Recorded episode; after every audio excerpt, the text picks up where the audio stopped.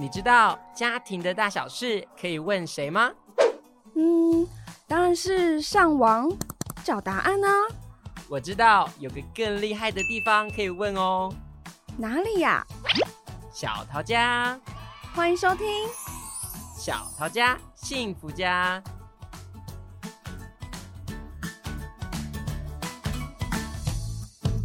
扣扣扣，这是谁的家？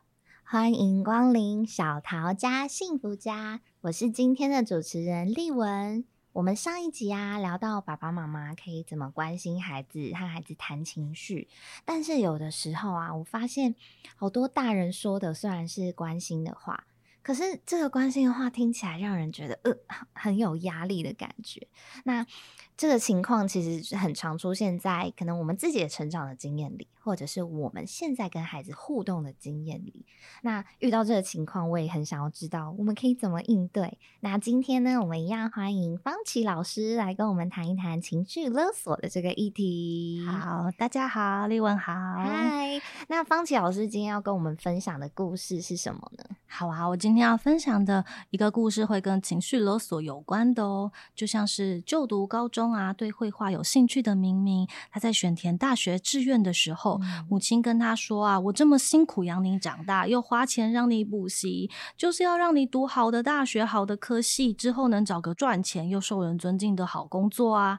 你看看隔壁的小杨多优秀，多听话。”嗯，那母亲说完以后啊，明明仿佛就懂了他的意思，把志愿序重新排列了。我想，应该很多人 成长过程都有这样的经验吧。像故事里的明明他，他他其实原本已经想好他想要的志愿了，他有方向。对，可是听完妈妈的这段话，好像有一种如果我不照妈妈的话去做，嗯、我好像不很不孝顺。然后我我就是一个不贴心的女儿，所以明明他其实是很很体贴啦，就是他为了妈妈，然后把他的他为了不要让妈妈失望，然后他就把他原本选的都。调整成让妈妈会开心的方法。对，其实很多孩子会因为就是爸爸妈妈有一种这种勒索味道的讯息，然后就把自己的需求摆在很后面。对。对那情绪勒索这个词，其实近年还蛮常出现。是，没错，近年蛮常出现。他、嗯、是美国心理学博士、心理治疗师 Susan Forward 首先提出来的。嗯、那其实他强调的是说，一种在关系当中不愿意为自己的负面情绪负责，并企图以威胁或利诱控制他人的行为模式。嗯、那其实就在明明的这个例子里面啊，其实选填志愿是一个孩子跟家长沟通的最好的机会。可是哎，怎么变成好像一个妈妈说了这样子的一句话以后，明明就变成是要呃，为了要孝顺啊，哦、为了要顺从，所以其实妈妈是用了利用在。亲子的互动关系中，妈妈也知道，他妈妈知道他说了这样子的话会让他改变，会让小孩改变他的做法，对，得到他想要的。嗯、那那我又换到这个定义里面来，我们等一下会讲讲到的是说，在这个关系当中，不愿意为自己的负面情绪负责，嗯、然后利用关系当中被勒索者，也就是明明他的恐惧啊，或者他的义务，因为我们可能觉得，嗯、呃，孩子就是要孝顺这种义务，或者他的罪恶感。如果我不听妈妈妈花钱让我补习。对，那我没有选择了一个他想要的自愿的这种罪恶感，嗯、那他就会牺牲自己，像刚刚说到的牺牲自己想要的，那彼此的关系就会陷入到迷雾当中了。嗯、对，所以其实听起来就是呃，情绪勒索算是一个手段吗？是，它是一个亲子互动里的手段。对，然后它其实常会被。大人拿来当做一个要达到目的使用的一个方法，尤其是在亲子的这种互动里，如果。爸爸妈妈有很期待小朋友展现某一种行为的时候，嗯、就会间接用这种勒索的方式去暗示孩子。没错，那、嗯、我在想啊，如果听到我们这一集的家长，有时候可能一开始会先觉得那有什么不对，可真的就是这样啊。对，好像我是为了你好，那这句话超级常出现。我是为了你好，就是对，但是我觉得这没有要责备父母亲的意思，因为其实父母亲有时候就是觉得。过来人就是对呀、啊，你选择了绘画，那如果我现在告诉你，你就不用走冤枉路了耶。对那如果你以后吃不饱怎么办？你看设计师的工作都要两三点凌晨都还不能睡，或者是爸爸妈妈也是心疼你，怕你以后以后过日子过不好，我现在都先帮你想好。对，嗯、那我觉得那个背后就可以知道是爸爸妈妈的关心跟担心，嗯、但是可以怎么样子展现出来，他不要变成一个像是勒索的方式，因为。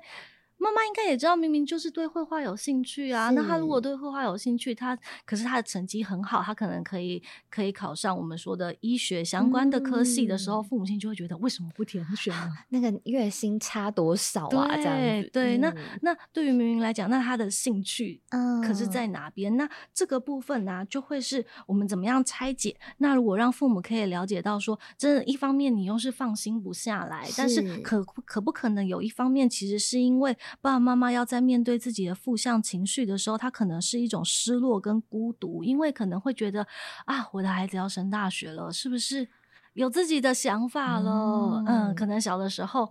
年纪越小，越需要依赖父母亲的程度就会越高越多。那当孩子要一步一步的独立离开家的时候，那对于父母来讲，会是有一个失落跟孤独感。哦，所以其实是回归到假设说爸爸妈妈是勒索者，好了，对，那先是其实是先回归到爸爸妈妈自身的负向情绪，没错没错。例如说，呃，小朋友现在要离开家了，对，你原本都是小朋友很依赖的人，你很喜欢这个被需要的感觉。对，那他现在要离开了，你你突然不被需要，是那个失落那种心情，对，就是是大人长出来的一个负向情绪。没错，那有时候可能也没有这个意思，可能是说话的方式。像我们换个角度来想好了，如果今天明明的成绩真的是相对的优秀又好，嗯、那我们又怎么样可以尊重他的意愿？但是他同时又可以有一个呃，我们说的至少在未来不用这么。担忧他的 未来的生活、啊、生计品质这些，对，那那个方式，我觉得互动的方式可以变成是说，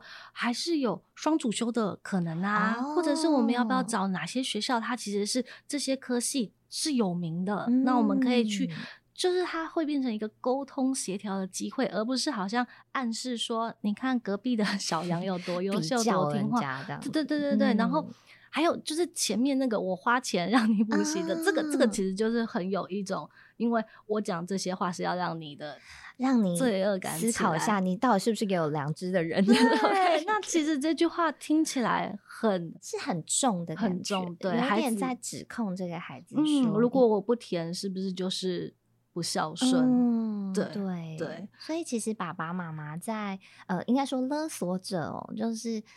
心里是有一些不舒服的感受，嗯嗯、然后透过这样的语言，嗯、然后去有点暗示孩子啊，或者是去操控孩子去做一个。期符合他期待的选择是是，除非如果说今天父母的观察有观察到孩子他的个性可能更适合什么样子的科系或什么的话，那些我觉得作为讨论都会沟通都会是很好的。嗯、但是那个就会是，可是啊，就妈妈之前的观察怎样怎样，嗯、你从小到大怎样怎样表现，我觉得那个相就会不一样啊，味道是完全不一样。对对对，对，对，出发点都是替孩子的未来是做一个。担心的动作，可是讲出来的话语会是截然不同的两条。没错，而且他就不需要讲说，就是我是为了你好，啊、因为对，因为其实，在他的每一步分析跟陪伴，孩子都是感受得到是为了他好。嗯，对，那那个还反而可以让孩子自己去思考说，哎、欸，对我我的个性是适合什么样子吗？嗯，对，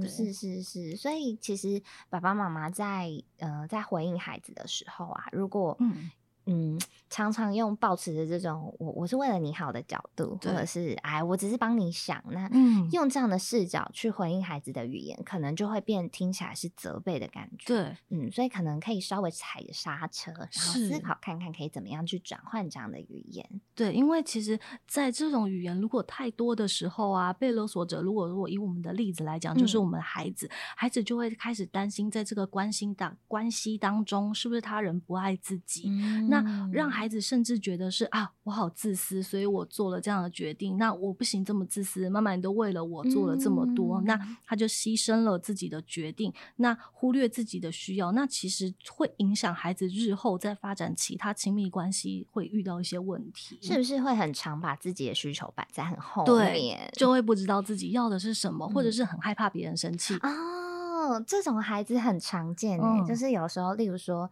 小朋友的水打翻，然后他他可能反应会先是看大人有没有生气，嗯，嗯，他可能担心的不是不是自己没有水喝，或者是自己衣服湿了，他担心的竟然是别人生气。没错，那其实这个要怎么预防呢？其实就是在孩子在打翻，不管他是在家里或在学校，其实他只要打翻的时候，我们就跟他讲没关系，擦干净就好。嗯、其实这就可以培养孩子不是呃要随时注意生活周遭的他人是不是都不满意。是，对，所以其实。大人如果很常在互动里有这种情绪勒索色彩，孩子会因为怕大人生气啊，然后或者是担心自己闯祸等等的情况，嗯、然后一直。去把焦点放在满足别人身上，然后比较少机会去检视自己的需求是什么。对，然后久而久之，就是小朋友可能哎看起来都很懂事，可是他的内心是很压抑的。对，嗯，对。那想问问看，方琦老师哦，就是如果我们现在在跟孩子互动的关系里啊，有出现了这样情绪勒索的这种成分，我们可以怎么去调整或者去修正呢？嗯，这边啊，提供大家，因为我们说在亲子的互动当中，那家长还是比孩子更加的成熟，所以我们会以家长的角度先来看看，可以怎么样子发现自己哦。可能又说出这样子的话了，这样子对。那首先第一步很重要的是，家长要先觉察到是不是自己想要的跟孩子想要的不同。嗯、那如果说家长想要的跟孩子想要的不同，当这个不同产生的时候，家长的情绪心情是什么？对，那我们刚刚前面有讲到这个定义，其实就会是说这个负向的情绪怎么出出来了以后，那可能是失落，可能是孤独。嗯、对，那家长要怎么样去面对他？那如果很难面对的话，他就会不想要。这个失落，不想要这个孤独嘛？我就想尽办法要让孩子可以达到我想要的这个目标跟行为，这样子。嗯、那。这个就会变得很困难，但如果先觉察到的话，就可以先踩刹车。嗯，对。那通常呢，可能啊，可能听完我们这一集的家长，有时可能就会停在说：“那你自己想想吧，不理孩子。”哦，拜托，这个也不行，因为不理孩子就是一个冷暴力啊，嗯、冷暴力的处理其实也是会让孩子觉得，我我是不是又做错？我做是不是又做错什么了？让你不开心了，是不是？那怎么做好像都不对，那最后孩子就会没有自己的想法了。嗯、对啊，那。那我们可以回到刚刚这个明明的例子里啊，嗯、然后我们来看看说家长跟孩子想要的不同，嗯、我们来分析看看明明想要的是、嗯、是什么呢？明明想要的啊，他感觉会是想要自己有兴趣的部分，嗯、选自己喜欢的自己喜欢的，对。然后妈妈的想要是妈妈的想要是。我觉得呢，也有可能是真的是希望他未来可以有个稳定的工作，嗯、这是一个。那另外一个是，当然，呃，比起绘画的科系，可能相关医学相关的科系，他的成绩如果达到的话，那当然会比较好听，嗯，呃、哦，比较优秀。炫耀的味道，嗯，对，就有点像你，就是你的孩子不是你的孩子，那个里面可能呈现的，我做不到事情，你帮我做那种感觉。对，哦，所以其实有的时候，爸爸妈妈在呃回应孩子的时候，可能要去分析自己的想要的时候，想要可能不是只有一种的。对，大人的情绪会比较，想法也会比较复杂，有可能是你希望孩子过得更好，也有可能你把你自己没办法做到的梦想。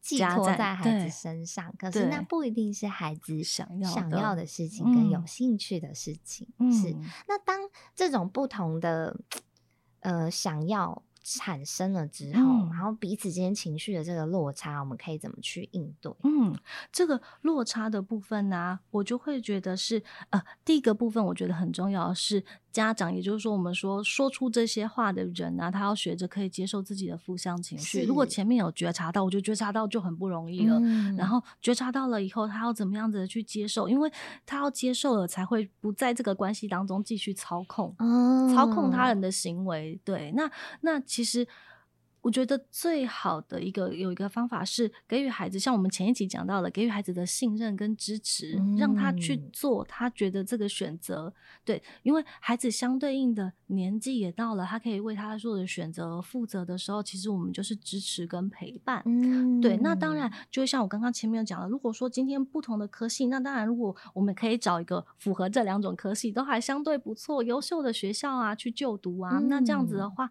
呃。孩子他要可以也可以选择自己想要的部分，那他是不是也可以达到一些呃比较双赢的感觉？对，对、嗯，孩子也有被满足，然后爸爸妈妈的期待也有被听见，这样对，嗯，对，所以嗯，我觉得这个部分啊，因为如果说彼此想要的不同啊，如果把情绪当做筹码，这件事情就会变得很可怕。是、哦，对，所以如果把情绪当做筹码，要求孩子听自己的，这就像我们前面刚刚说，如果是冷暴力，就是说。就父母就说不讨论了，算了，你自己、嗯、你翅膀硬了，你自己决定啊，我不帮你出学费了之类的。对对，不帮自己出学费，这个其实就是我们换一个角度来想哦。如果孩子今天因为他要升大学了，他其实法定的打工年龄他其实是 OK 的，嗯、对。所以其实如果今天可能够独立，可以发展出自我的孩子，他可以就是用半工半读的方式，或者是什么方式，他可以选择自己想要的嘛，但他也负起了这个责任。是。嗯，但一方面，如果今天孩子就是啊，那没有人付我的学费了，怎么办？嗯、我就去选择填写了哦。家长想要的，因为我需要人家帮我付学费，对，我需要有学费来源。对，那那个顺从就会变得是我们今天讲那个情绪勒索的迷雾当中，它就会不断循环这个关系。嗯、对，那下次家长还是会再继续用这个话。对，很多例子其实是有一些小孩上了大学之后，嗯、因为他选了这也不是自己的兴趣，对，然后可能上课的状态也不是很很努力或是很投入，嗯、然后可能到时候被二一了，对、嗯，二一之后，呃，要重考大学或者是重新再就读啊等等，然后又会回到一个。嗯一个刚呃原本吵架的起点，就是孩子其实选了一个没兴趣的没兴趣的事物，嗯、但是他在这个过程里是没有成就感的。对，然后可是又碍于爸爸妈妈的压力，然后他们内在其实过得是很痛苦、很焦灼。是，嗯、对，所以我我觉得这个部分呢、啊，就是先听呃。孩子想要的，或者是当我们也知道孩子想要的时候，我们其实可以做的是帮他分析他现在的能力，跟他是不是可以符合的，可以做得好、做得到的。当然，就是当做提供一些建议，而不是勒索的方式。嗯、对啊，那。呃，明明的部分呢，因为选填志愿嘛，专业的话还可以寻寻求学校的老师的建议跟协助。那以专业的角度去介入跟帮忙的话，说不定可以让他们这个选填志愿可以更加的顺畅。这样子，刚刚方琦老师有提到一个，嗯、呃，爸爸妈妈可以提供孩子。建议这个角度，对，所以其实爸爸妈妈也要有心理准备，就是孩子不会接受你的建议，建议因为建议是一个开放性的，所以爸爸妈妈可能是要内内在其实上有一个痛定思痛的一个觉悟，嗯、就是我给孩子建议，然后我相信孩子，可是同时我也接受，我也会尊重你没有采纳我的建议，没。错，因为如果。把建议当成一个想要赢得谈判的一种形式的话，嗯、那又会陷到另外一个情绪的勒索的轮回。对对，所以其实我觉得是很多很多这种沟通的细节，爸爸妈妈的角色要要很清楚的去厘清。你现在做的这个决定，嗯、或者你现在说的这个话，你背后想要达到的目的是什么？嗯、要不断的反问自己。没错，这也让我想到，就是我们都常都会教呃。幼儿园大班的孩子，他可能开口出来了，我邀请你什么，嗯、然后人家拒绝了，那他就要开始要学习，那也没关系，对，那被拒绝了也没关系，对，嗯、那对爸爸妈妈而言，可能也是，我从小到大都给孩子的建议，可能孩子那时候都会听我的，可是当孩子的年龄越来越大的时候，我给的建议有时候就是建议参考。孩子一定会参考，或者是也不想参考，但是家长就要接受那个可能会被拒绝的，嗯、对，那产生的情绪。是，对，那如果当下被拒绝了以后，家长的负面情绪会攀升的很高，没错，甚至造成很多的冲突，那就需要找心理师。对，就是有时候其实寻求其他的资源的帮助，也是一个可以解套现在的困境的方法。但我真的觉得这一点非常重要，就是爸爸妈妈。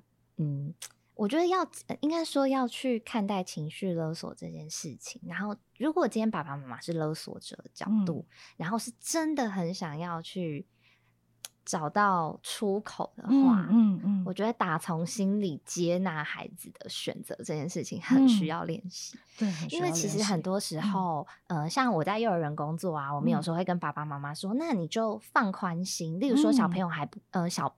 中班了还会尿床，然后还、嗯、还没有办法自理这一块处理也很好，然后我们可能就会，如果爸爸妈妈很介意，每次看到小朋友尿床都会很生气的这种，我们就会鼓励爸爸妈妈说、嗯嗯、啊，就是我孩子现在的发展也还在练习的阶段，所以我们就放宽心。然后其实你可以看到。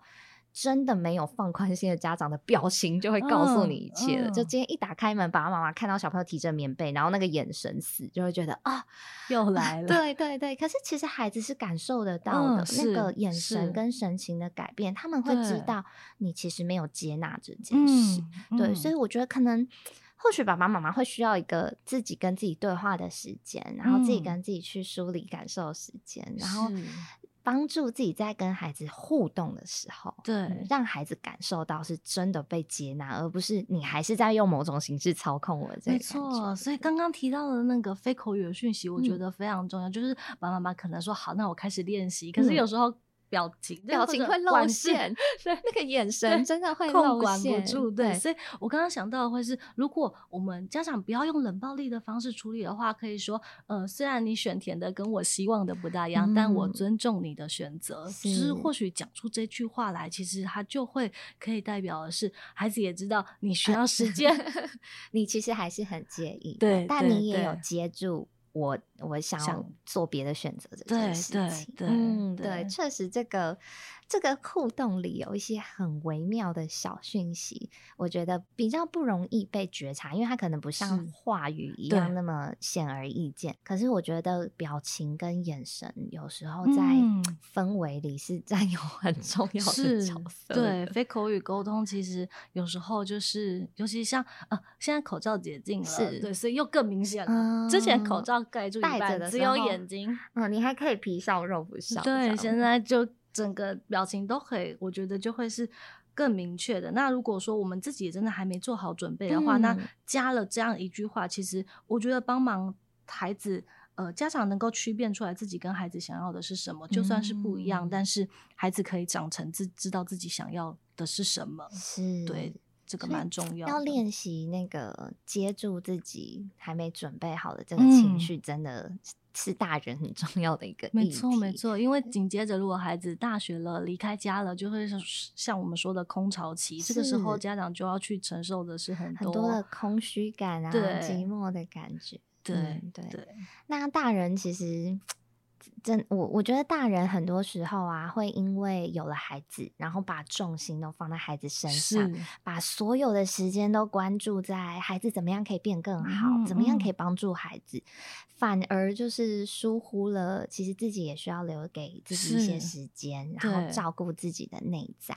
其实大人心里也是超多 需要的，嗯、对，嗯、所以透过这些呃自我的梳理啊，还有嗯、呃、去询问自己，哎，我为什么会这样说？我为什么会这样想？嗯、透过这些自我对话，可以帮助大人内在有种被照顾到的感觉。嗯，然后我觉得最重要的是，还是要认清大人跟孩子有不同的期待跟想要这个点。对，对，对，而且。家长的想要不是说我想要孩子怎么怎么做，嗯、他想要的是真正自己想要的是什么。嗯、就像刚刚说到，就是家长可能孩子出生以后，我就关注了很多的时间陪伴他成长。那可能十八十九岁了要离开家的时候的那个东西，家长突然不知道自己想要了什么了，因为孩子已经不用他再继续照顾了，对，不用再接送他上学了，对，所以。自己想要的是什么？哦，所以其实有些大人可能是到了这个时候才开始才开始思考自己想要的是什么。对，然后就会可能这个时候会经历一波情绪的动荡。没错，没错。因为好像十八年来的生活重心突然被抽空了。对，嗯，对。所以平时我们也可以做一些心灵的自我保健。对，对，对。重心除了放在孩子自己他孩子的身上之外，也可以多一些去。探索自己的感受跟想法的这些时间，然后对，其实是并行的，就是不是说有了孩子就要把自己的时间完全抽掉，嗯、其实还是要花一点点时间照顾到自己的内在，没错，嗯，然后我觉得大人要在一个很舒服的状态才能。接住孩子的情绪跟感受。好，那我们请方琦老师来帮我们做一个小结。好，那我们回到这个例子啊，母亲啊，先试着了解明明想要的志愿是什么的原因。那就像我们刚刚先说的，他不要先否定孩子的选择，嗯、那协助孩子思考他的能力跟兴趣的适配性。那若是彼此想要的不同呢，也不要把情绪当做筹码来要求孩子听自己的。是、嗯，对。那所以家长要能够区辨自己跟孩子想要的是什么。那理性沟通和协调的话，可以称为我们是之间有一个尊重，那设立界限跟有个约定。但是如果强迫对方照自己的意思的话，那可能就会成为威胁了。嗯对，但如果那个威胁当中，我们又要利用对方的情绪当做筹码的话，就会是情绪勒索。是，对，那个威胁这件事情真的好常出现。嗯，对啊，不乖就要把你带去警察局。对对 对，这个很小时候很常听到。我觉得现在现在就我在幼儿园的经验，我觉得比较少这样讲了。偶尔还是会听到一两位家长会这样说，但是。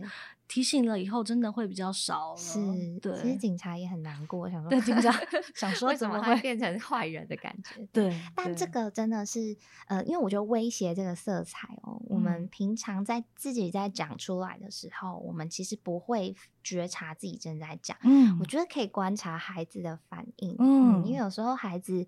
他去做一件事情，他那个不甘愿的态度，是，对对对对，对，他那个眼神，吼，又来，翻白眼。其实孩子释放的这些讯息，就是反映出、反照出我们用的语言，刚刚这句话，对、嗯、我们的语言背后夹杂的一些，哎、欸，我在强迫你，我在操控你，对我在威胁，所以孩子可能就会是害怕而顺从、哦，对，对，或不甘愿。爸爸妈妈可以透过呃观察小朋友的。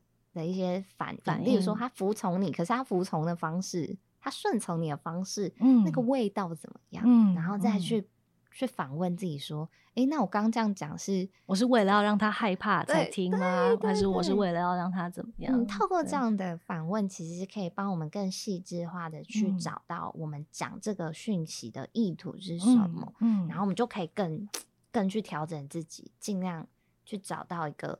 温暖又舒服的回应的方式，对，有没有什么小叮咛是方琦老师要来跟各位听众分享的呢？好啊，我觉得刚刚的介绍这么多，嗯、我觉得就是要做出来的话，真的呃不容易。可是有时候我们也可能很习惯用什么样子的沟通模式了。那在这个当下，真的就会是我们需要看我们。关系当中互动的对象，他的情绪的表现以及他的表情的改变，嗯、那这个方式呢，我们像刚刚丽文提到的，我们真的是要映照这个镜子，怎么样映照出来？那他，我们今天的目的是我为了要让他害怕我，害怕我，然后我以后讲话他都会听，他就会反抗，是这样 吗？还是我其实是要让他学习到说，其实什么时间就是该做什么事情啊？应该要做的是什么？那。这样两个背后的动机其实是很不一样的。嗯、当我们都一直想要靠着别人，一定是要觉得害怕我，或一定要尊敬我，还是什么样子的时候，那我们可能回到自己的身上来去思考，为什么我会有这样子的需求？是诶、欸，好像有时候我们会觉得别人都听我们的话，嗯、这件事情会让自己很好像觉得自己很厉害。嗯，可是我们是怎么长出这个需要的？对、嗯，为什么会有这个想法？就是可以。反问自己，去梳理这个需求的由来。对、嗯、对，所以这个是可以注意的。我觉得自己可以留意的一个点，因为大家应该也都不想要被说成我是情绪勒索者。对，所以爸爸妈妈如果听到孩子这样说，应该也会很难过。嗯、对，所以有时候可能只是沟通的方式，或者是有可能之前爸妈没有被这样子对待过，没有对。被尊重的沟通的方式对待多，嗯、他可能是用了自己以往习惯的方法。嗯、对，那这样子下去，孩子如果也没有办法很好的设立界限的话，亲子之间的互动就会这样子下去，恶性循环的感觉。我觉得刚刚方琦老师有提到一个点，就是虽然我们叫孩子去做一件事情，嗯、结结果都是孩子有做，对。可是出发点可能会一个是，例如说，我是想要树立一个权威，我说的事情孩子都会做，嗯、那那个就是比较是威胁控制的感觉。嗯、那另外一个出发点是我希望孩子他是有自己判断的能力，嗯、然后会自动自发要去做这件事情，是因为我没有做的话，我可能自己的事情会怎么样怎么样，嗯、而不是大人叫我去做我才去做。嗯、那我觉得。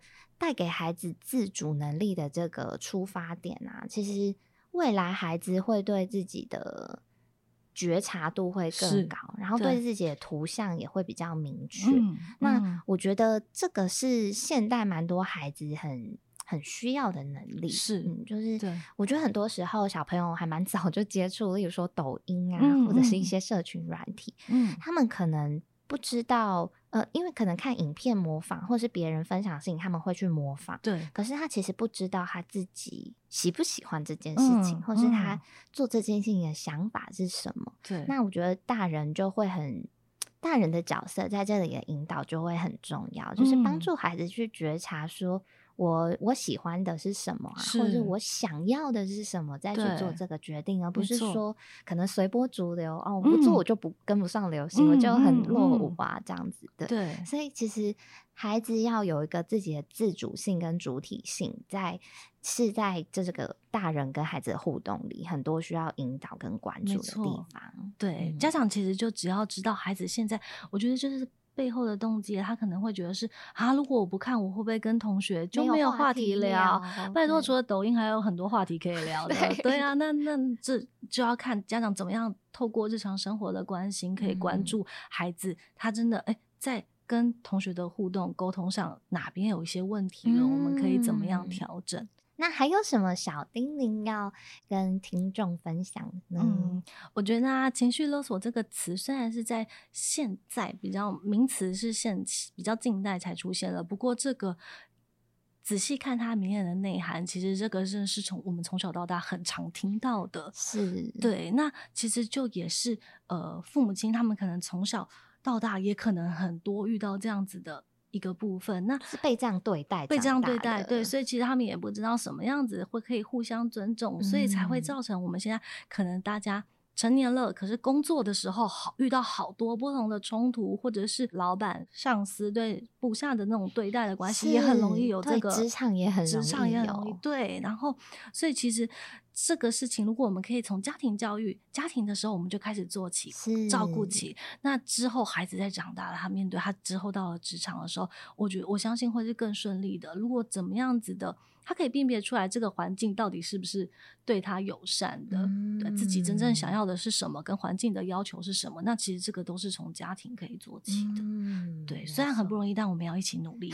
真的，没错。其实，呃，在成长的过程，小朋友在成长的过程里跟爸爸妈妈的互动是、嗯、是每天都会发生的，互动就会带给孩子很多。呃，感受还有一些他应对事情的策略、嗯、是，可是有的时候可能大人花比较少花时间在自己身上的话，常常就会忽略自己其实说出来的话语，或者自己看待孩子的角度，其实是有一些可能太因为太疲倦的关系，然后可能品质会稍微有一点点打折。嗯，对，那所以今今天也很想要鼓励各位大人的听众们，嗯、就是要。也要照顾自己的心理的状态跟情绪。当你自己把自己的内在照照顾好了，嗯、你就会有能量去接住孩子。嗯、那这个情绪系列的 podcast 啊，或许呢，呃，我们可能不能立刻就解决各位听众现在在跟孩子互动上遇到的困扰跟困境。嗯、可是情绪这个东西，它就是在生活里埋的很长远、很长远的一件事。是对，所以我们希望透过这些呃议题跟主题的谈话，然后种给在各位听众的心里种下一些自我觉察的种子。嗯然后，这也是我们送给大家的礼物。嗯、祝福各位听众跟孩子在互动的时候呢，可以彼此透过一些呃舒服的语言去谈话，然后透过这些谈话的经验去灌溉心里的这个情绪种子，长出情绪力。那今天的节目到这边就要跟大家说再见喽，拜拜，拜拜。本节目是由桃园市政府家庭教育中心直播。若您对于亲子沟通、子女教养、伴侣相处等议题有兴趣的话，欢迎搜寻桃园市政府家庭教育中心，追踪我们的粉丝专业，并订阅我们的频道哦。